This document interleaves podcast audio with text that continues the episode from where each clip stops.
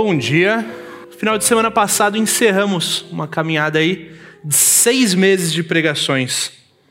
Seis meses em que nós tratamos do tema muito prazer, Deus. Nela nós podemos conhecer um pouco mais desse nosso Deus e ver a forma como ele se revela, como ele intervém, como ele age, a sua face intolerante, também a sua lealdade com o seu povo. E nós encerramos no domingo passado com a mensagem Deus que deve ser ouvido. Aliás, se você não ouviu as pregações, eu te convido, ir no YouTube. Se você gosta daquela ferramenta que adianta o áudio, pode fazer uso dela, não é pecado, tá bom? Se você tem pouco tempo. Mas seja abençoado com essas palavras. Foi um tempo bem enriquecedor para nós. E hoje eu queria trazer algumas questões práticas que devem estar presentes no nosso coração. E a partir do momento que nós temos a compreensão de quem esse Deus é, a partir do momento que nós fomos apresentados a esse Deus e a forma como ele age, a gente tem que buscar agora atuar conforme o autor.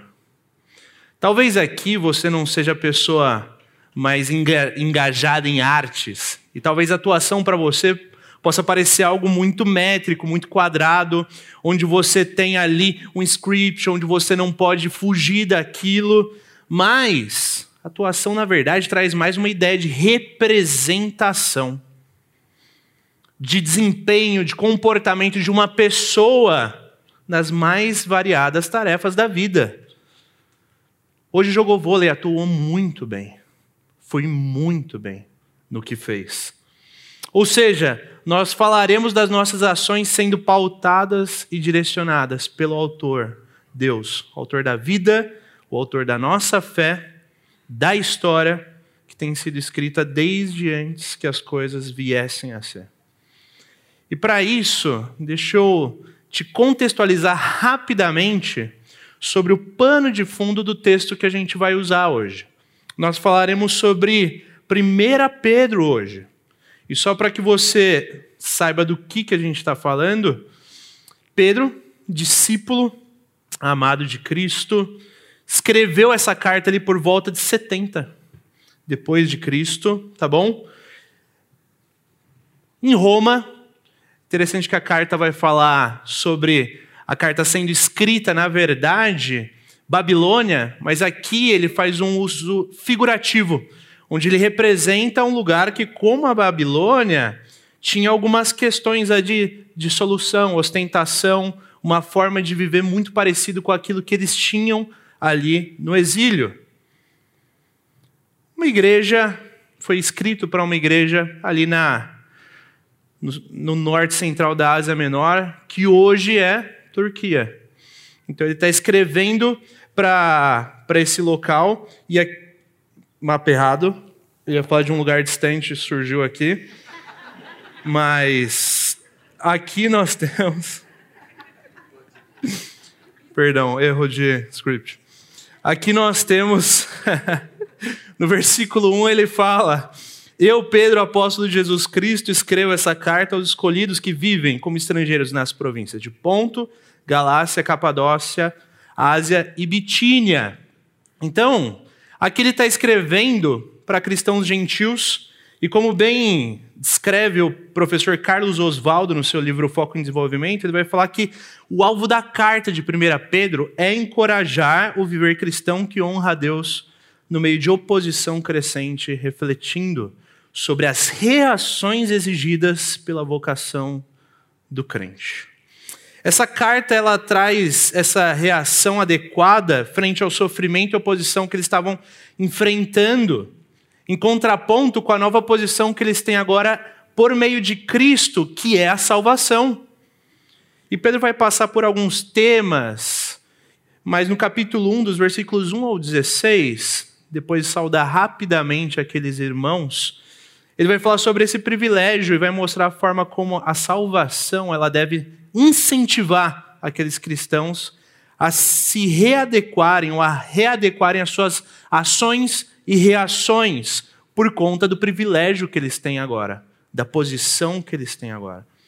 E ele também encoraja os cristãos a refletirem sobre as suas reações que são exigidas por meio da sua vocação, por meio daquilo que eles fazem.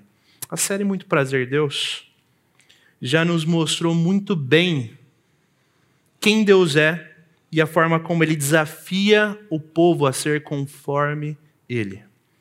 E talvez o, o versículo que mais traga isso para nós, ou que evidencie isso de uma forma bem interessante, é 1 Pedro 1,16.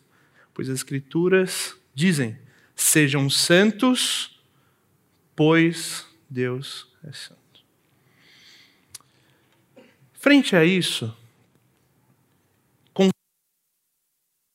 opa, conscientes desse Deus Todo-Poderoso que já, já se apresentou de certa forma a nós, eu te convido a abrir a sua Bíblia e aprender com o autor que nos leva a viver, ou melhor, que nos leva a atuar por meio de 1 Pedro 1, 17 a 22.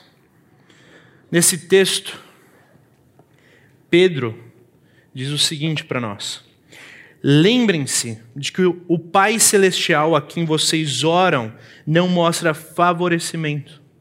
Ele os julgará de acordo com as suas ações, por isso, vivam com temor durante seu tempo como residentes na terra, pois vocês sabem que o resgate para salvá-los do estilo de vida vazio que herdaram de seus antepassados não foi pago com simples ouro ou prata, que perdem seu valor mas com o sangue precioso de Cristo, Cordeiro de Deus, sem pecado nem mancha.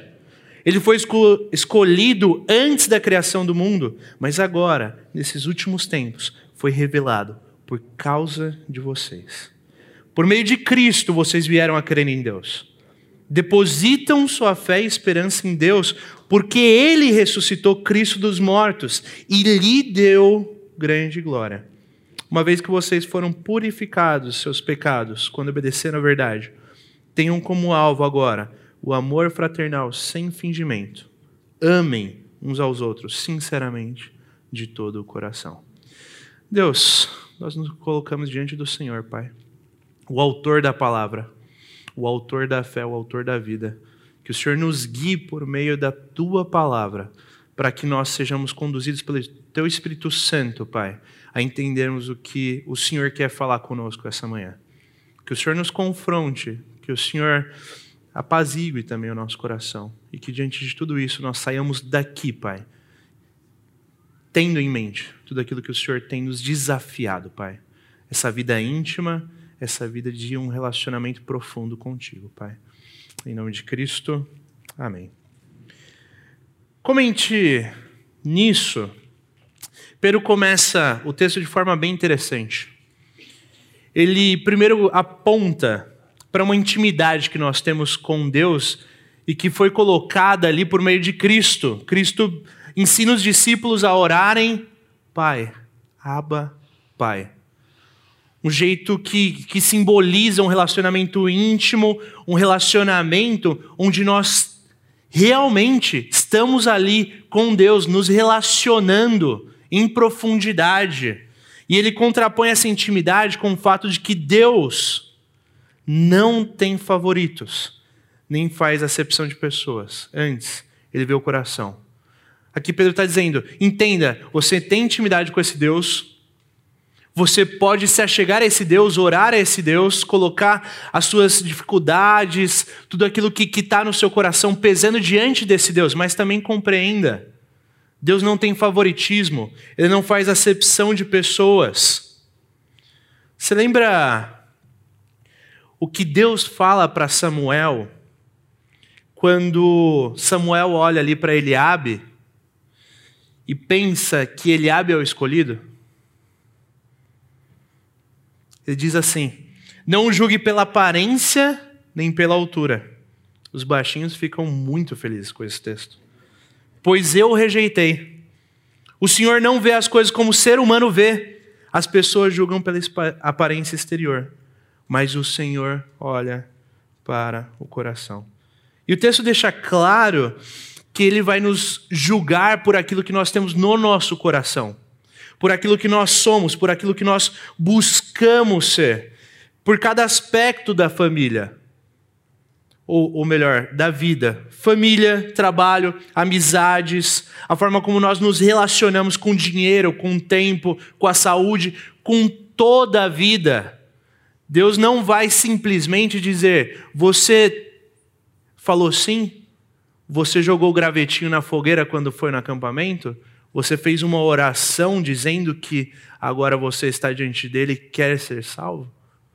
Ele olha para a nossa vida e a forma correta de nós vivermos não é fazermos o que nós quisermos, segundo a nossa vontade, como se Deus não existisse, mas pelo temor da existência desse Deus.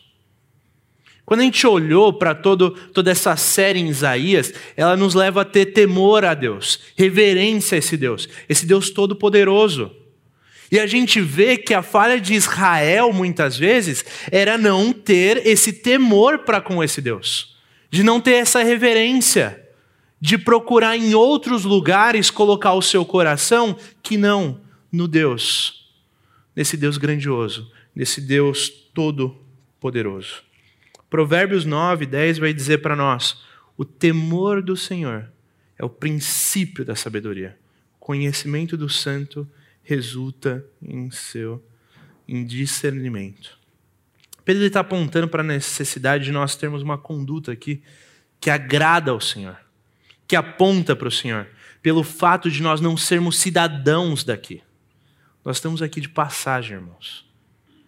Sabe aquele, aquele apartamento, casa que você alugou uma vez na vida e falou: ah, não vou investir muito aqui, porque logo mais eu estou comprando lugar, eu estou indo para outro lugar. Então, por mais que sim, eu coloque uma coisa ou outra para ficar confortável, mas não vou ficar confortável demais, não vou deixar muito bonito, porque esse não é meu lugar. É isso que nós temos que ter como ciência. A terra é isso para nós. Nós somos forasteiros criados dentro de uma cultura que nos leva a fazer coisas que são contra Deus que são contra a sua vontade. E a menos que nós entendamos que nós vivemos nesse lugar, que assim como o exílio tem uma cultura e costumes pagãos, marcado pela idolatria, pelo consumismo, pelas ideologias, por movimentos que te afastam de Deus e não o contrário, nós continuaremos a viver conforme as pessoas ao nosso redor, sem temor a Deus. Nós não podemos ter uma segurança negligente, uma segurança que teologicamente nós entendemos. A salvação nos dá uma segurança. A questão é como nós sabemos que nós somos salvos. Quando a gente lida com, com novas gerações, a gente recebe muito essa, essas perguntas, né? Como eu sei que eu sou salvo? E quando a gente olha para as Escrituras, a gente vê que as ações são uma forma de reconhecer. Pelos frutos nós reconhecemos por aquilo que nós fazemos, por aquilo que nós somos.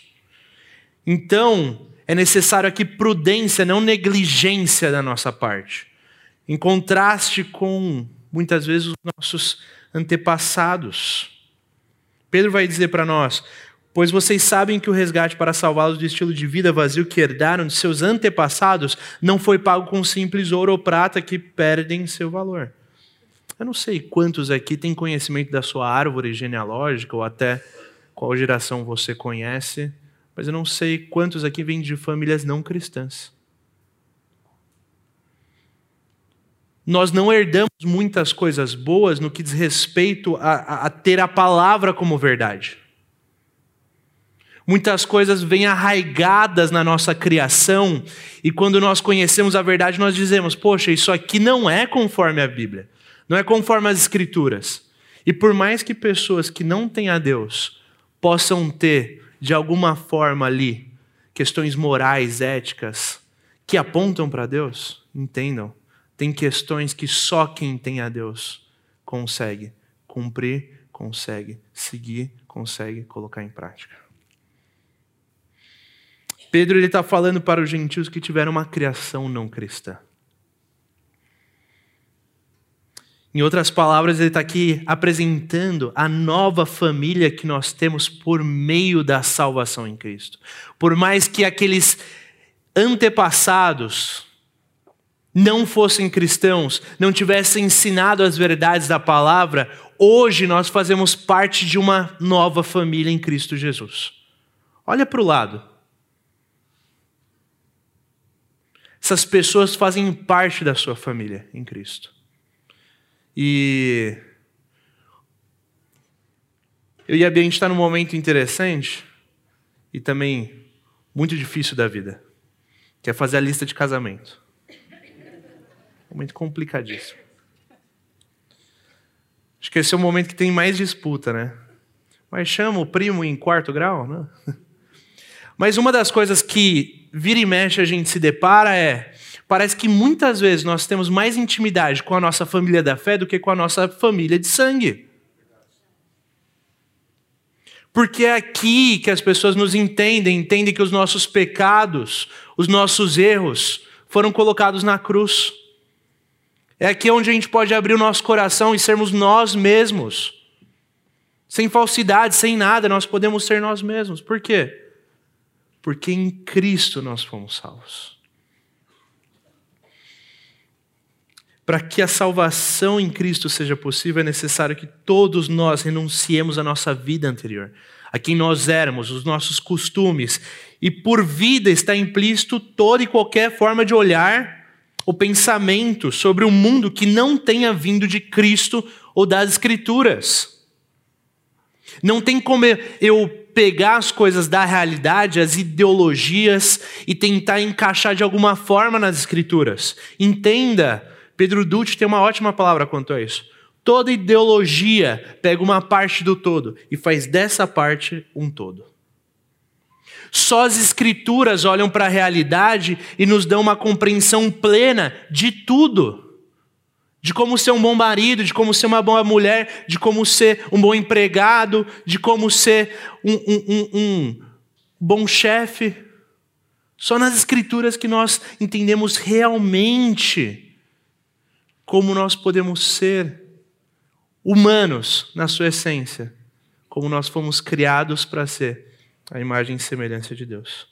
Nós precisamos ter uma cosmovisão cristã, que não é vazia ou sem sentido, como os nossos antepassados tinham,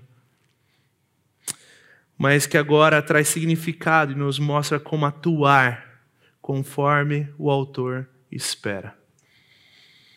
Ele aponta para a vida sem Deus, dizendo que ela é vazia e como os nossos recursos humanos são inapropriados ou limitados para nós sairmos dessa condição de viver. É aqui que Pedro nos aponta para a faceta da graça e, e para o preço da salvação. É aqui que ele deixa claro que foi pelo sangue de Cristo, ou seja, houve sacrifício. Esse sacrifício é que traz justificação para as nossas vidas. O Cordeiro de Deus, sem pecado nem mancha, tomou o nosso lugar, o nosso pecado e a ira de Deus sobre si, para que nós pudéssemos ser salvos por meio dele. As profecias foram cumpridas. O Filho de Deus tornou-se homem, serviu e foi obediente até a morte de cruz. E semana que vem, nós celebramos a. Momento onde nós celebramos morte e ressurreição de Cristo. Mas o quanto isso tem feito parte do seu dia a dia? pensar no peso, pensar no valor, pensar na dimensão disso para as nossas vidas. Você tem que caminhar em santidade, em temor a Deus, por entender que foi pago um alto preço. Isso deve nos dar esperança. A promessa do Cordeiro foi cumprida e ele foi propiciado, e através dele nós fomos justificados. Apenas e tão somente por isso nós temos o aplacamento da ira de Deus e agora nós podemos nos relacionar com esse Deus Todo-Poderoso. C.S. Lewis tem uma frase que conecta esse trecho com a parte a seguir que Pedro vai apontar.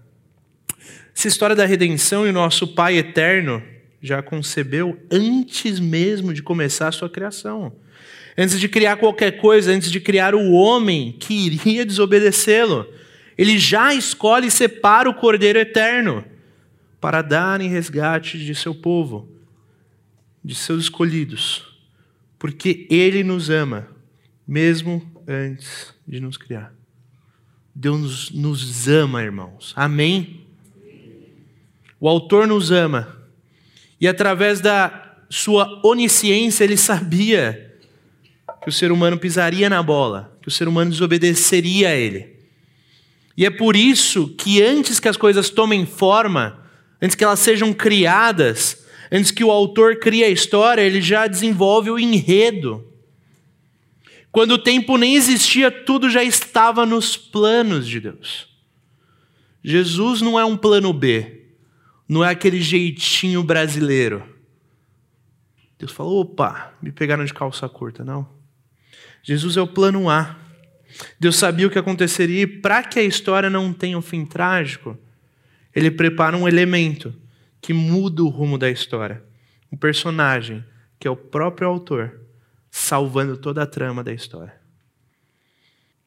Mesmo que o André não esteja aqui, eu vou eu vou manter um momento nerd.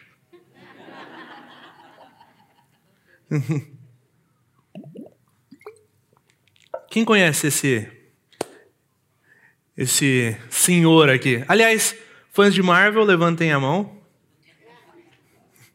Muito bom. É, tem, temos bastante gente aí inclusive filmes novos. Quem é esse senhor? Quem é o Stan Lee?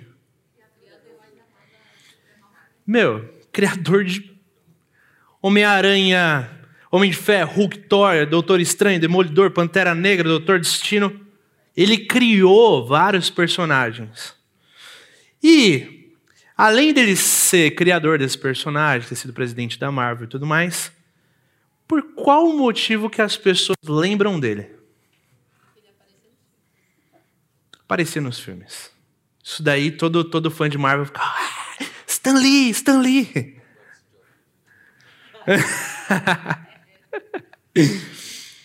Mas a questão é: por mais que ele tivesse um peso nas cenas, ele não mudava nada no enredo. Aliás, a gente não pode falar nem que ele era um bom ator, porque ele não atuava muito. Ele não dizia grandes frases, não fazia grandes atuações, ele simplesmente aparecia, fazia uma coisinha saía de cena. Mas a gente vibrava por conta do, do peso que ele trazia para a cena em si. Ele não mudava o enredo dos filmes por conta da sua presença. Ele simplesmente se encaixava, dizia falas que estavam no roteiro, ponto. Mas quando nós falamos do autor da vida, ele se insere na história, se torna parte para mudar o rumo e trazer um novo desfecho. Isso porque a atuação humana, ela segue rumo à perdição. E mesmo que ele não tenha intervido no, no mesmo instante em que as coisas começaram a fugir do controle no Éden, ele passa história demonstrando seu amor, sua fidelidade, sua misericórdia, criando esperança nos corações através daquele que viria, que já estava no enredo, mas cujo ato ainda não havia chegado. Pedro nos diz, ele foi escolhido antes da criação do mundo, mas agora, nesses últimos tempos, foi revelado por causa de vocês. Pedro está falando sobre a vida de Cristo e sobre a proclamação do Evangelho aqui. Por meio da vinda de Cristo, ele cumpre com aquelas promessas que ele havia decretado. Mas também, por meio do Evangelho, nós temos agora um estilo de vida, não mais um estilo de vida vazio como os nossos antepassados, guiados por nós mesmos, pelas nossas vontades, desejos. Não, não. Agora nós temos a palavra de Deus, o conhecimento real do sentido da vida, do cerne da vida, do porquê nós estamos aqui. Pessoas se perguntam por toda a história da humanidade: por quê? O porquê da vida? E nós temos a resposta. Nós fomos criados para honra e glória desse Deus Todo-Poderoso. Por meio de Cristo, nós viemos a crer nesse Deus. Depositam sua fé e esperança em Deus, porque Ele ressuscitou Cristo dos mortos e lhe deu grande glória. Sem Cristo, nós não conheceríamos a Deus. Só por meio dele é que nós conhecemos a Deus e nos relacionamos com Deus. Paulo ele evidencia o papel essencial da ressurreição de Cristo em 1 Coríntios 15, 17, quando ele diz: E se Cristo não ressuscitou, tem, é inútil, e vocês ainda estão em seus pecados. Isso deixa clara a nossa pequenez, insuficiência sem Cristo. Sem Cristo nós não somos nada, nós não temos nada, nós não temos esperança, porque aquilo que parece ser esperança é temporal, é passageiro, é pequeno, vai passar logo. Se não fosse por Cristo apartando a ira de Deus sobre nós, na cruz, nós seríamos consumidos por tal ira. Efésios 2, 8 vai dizer: Porque pela graça sois salvos. Isso não vem de vós, é um dom de Deus somos agraciados com um tal movimento divino vindo em nosso favor. E como resposta é necessário que nós depositemos nele a nossa fé e esperança, que nós depositemos a nossa fé e esperança em Cristo. É difícil muitas vezes. Nós estamos em meio a um mundo que coloca a fé e sua esperança em coisas materiais. O materialismo hoje é extremamente forte. E quando começa a faltar dinheiro na conta, quando começa a faltar alimento na dispensa, quando começa a apertar, nesses momentos são os momentos mais difíceis de confiar em Deus. Sábado a gente estava gravando algumas coisas para o Ministério de Proclamação. E, e a Liliane falou: oh, escreve o seu, como foi o seu chamado. é interessante relembrar coisas que muitas vezes a gente esquece. Seminário, eu acho que foi, uma da, foi o momento da minha vida que eu mais tive que depender de Deus. Não foi um, um movimento da minha escolha, vou depender. Não, eu tive que depender de Deus. E, irmãos, foi o momento da minha vida onde eu fui mais abençoado mais suprido, mas enriquecido não financeiramente, mas com as bênçãos ao meu redor. Eu lembro, escrevendo lá o meu chamado, ia para o Palavra da Vida, não tinha dinheiro para bancar o seminário. E eu lembro que a minha oração era: Deus, se o senhor quer me levar, o senhor vai arrumar. Fiz a inscrição, mandei e tudo mais. Uma semana antes, faltando metade ainda do, do valor. Eu falei, Deus, é com o Senhor. E eu lembro que estava jogando bola numa quinta noite. Coisas não mudam, né? Futebol continua aí. Mas estava jogando futebol para um, um, moço da igreja, não sabia quanto faltava, né? Falou valor exato. Oh, vou depositar tanto na sua conta. A partir do próximo mês vou começar. Quando a gente depende de Deus, buscando fazer a vontade dele, ele há de suprir. Guilherme compartilhou isso com, comigo ontem. A forma como Deus tem suprido ele todo esse tempo que ele está no campo. Entenda uma coisa: tudo à sua volta te decepcionará uma hora ou outra. Tudo, tudo, tudo, tudo. Economia, as decisões dos tribunais, os movimentos políticos. Se já não te decepcionou, se tudo vai te decepcionar. Família, cônjuge, e o que mais vier à sua cabeça. Acho que uma das dos votos mais bonitos que eu vi num casamento foi de um amigo meu. Ele falou: "Eu não posso prometer que eu não vou te deixar irada contra mim, que eu não vou errar, que eu, não, eu vou. Mas eu, eu me disponho diante de Deus a reconhecer os meus erros e caminhar frente àquilo que Ele espera. Só Deus que restaura, só Deus que ressignifica, só Deus que reanima e faz com que todas as coisas voltem a ter o seu propósito inicial, que é a sua própria glória. Como compreender se o conhecimento teológico que você tem desenvolvido tem alcançado o seu coração? Como compreender se toda essa série em Isaías tem te levado a ficar de joelhos diante de Deus, reconhecendo a sua insignificância humana, a nossa insignificância humana? Olhando para a sua prática. Uma vez que vocês foram purificados de seus pecados, quando obedeceram à verdade, tenham como alvo agora o amor fraternal sem fingimento. Amem uns aos outros sinceramente de todo o coração. Pedro deixa claro que não existe purificação nem santificação sem uma obediência coerente. É um amor que, que é prático, é palpável, dá para ser visto pelas pessoas ao nosso redor e pelo próprio Deus que analisa o nosso coração.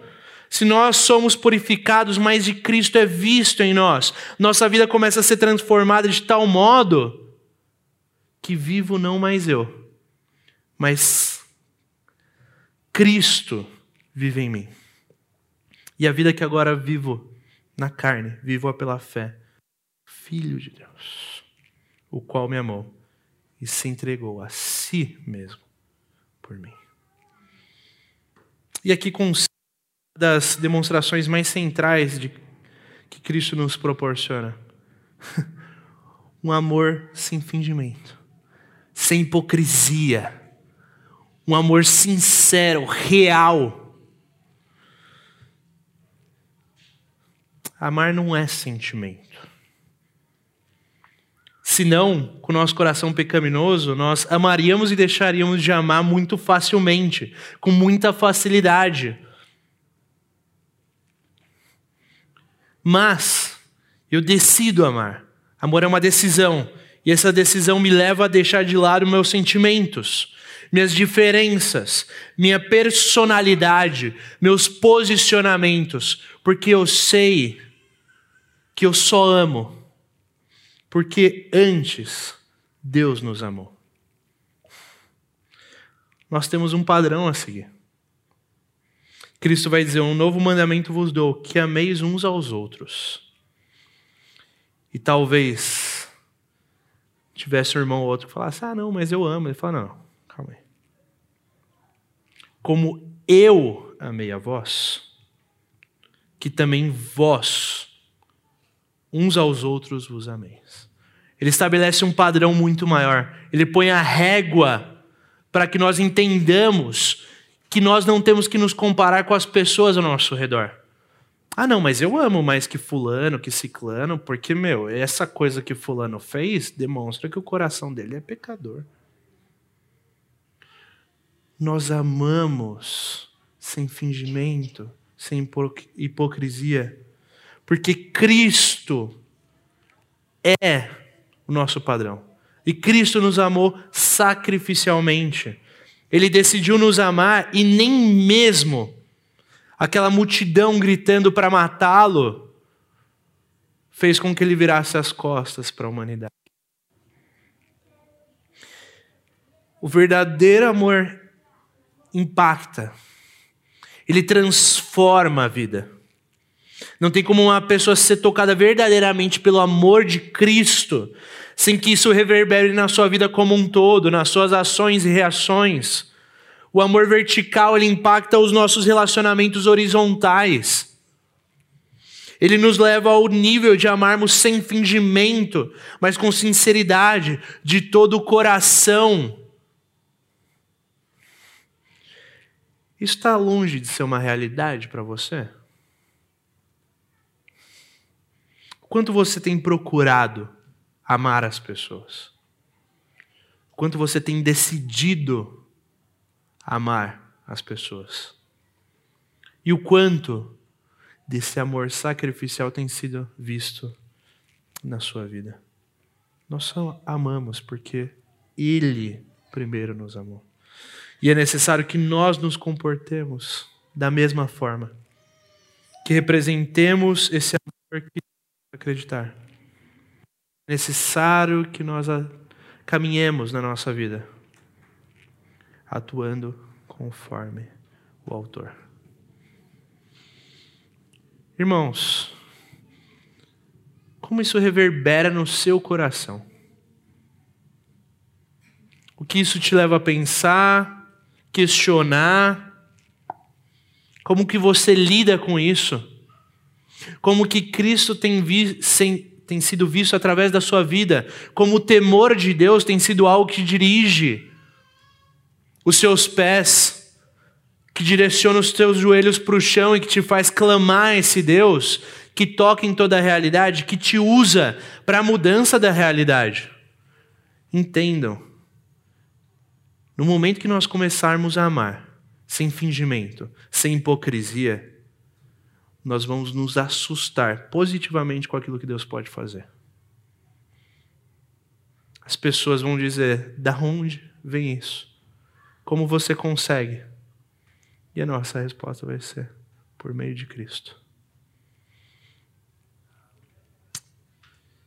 Será que nós temos atuado conforme o autor da nossa fé? Para encerrar, eu tenho gostado muito de ouvir um pregador chamado Emílio Garófalo. Muito bom. E ele tem trazido algumas coisas bem interessantes. E uma das coisas que ele trouxe é: normalmente, quando se fala de exílio, nós olhamos para Daniel. Mas Daniel teve uma, um contato com o que não era o exílio antes de ir para o exílio.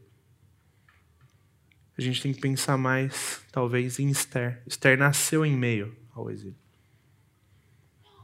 E nós vemos na conduta de Esther, por mais que muitas vezes a gente deu uma a gente dê uma florada nas coisas, mexa. Lê Esther de forma bem sincera. Porque para as crianças a gente fala, não, porque foi um desfile de modelos e teve. Pessoal, ali em meio a Esther, tem muita podridão no coração humano. É um livro que nos ensina muito em vários aspectos. E por que eu estou dizendo isso? Porque nós estamos em meio a tudo isso. Nós nascemos nessa cultura. Permita-se, cada vez que você lê as Escrituras, a ser confrontado por elas. Não ir com ideologias, mas criá-las a partir das Escrituras. Porque só assim, e tão somente, nós conseguiremos atuar como o autor da nossa fé. Deus, nós te glorificamos, Pai. Nós te exaltamos porque o Senhor é o autor da vida. O Senhor foi quem nos criou, quem nos colocou no mundo, Pai. E que mesmo com a rebeldia humana, o Senhor não virou as costas para nós. Mesmo com Adão, Israel, igreja, nós, Pai, muitas vezes nos rebelando contra o Senhor, o Senhor não vira as costas, mas o Senhor estende as mãos.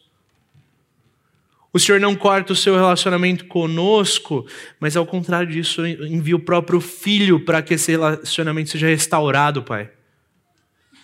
Que nós possamos andar, Deus, com temor diante do Senhor com reverência, uma reverência que nos leve a entender que só o Senhor tem as respostas para a nossa vida, que o Senhor, só o Senhor tem o um direcionamento, que é o Senhor quem traz, quem nos dá a fé e quem nos permite ter uma perseverança, uma esperança real dentro do nosso coração, ó Pai. É porque Cristo morreu na cruz e ressuscitou que nós podemos hoje estar aqui desfrutando desse amor, Pai que nós sejamos usados por Senhor, Pai. Para que, primeiro, aqui, como igreja, como CB Moema, nós nos amemos sem fingimento. Nós possamos ir uns em direção aos outros, amando, Pai, sem hipocrisia alguma, mas com sinceridade, Deus.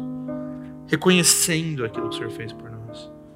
E que isso ganhe cada vez mais dimensão, Deus de forma que nós possamos atingir as pessoas ao nosso redor apontando, Deus, para o Autor da vida, através da tua ação do nosso ser, através da ação do teu Espírito Santo.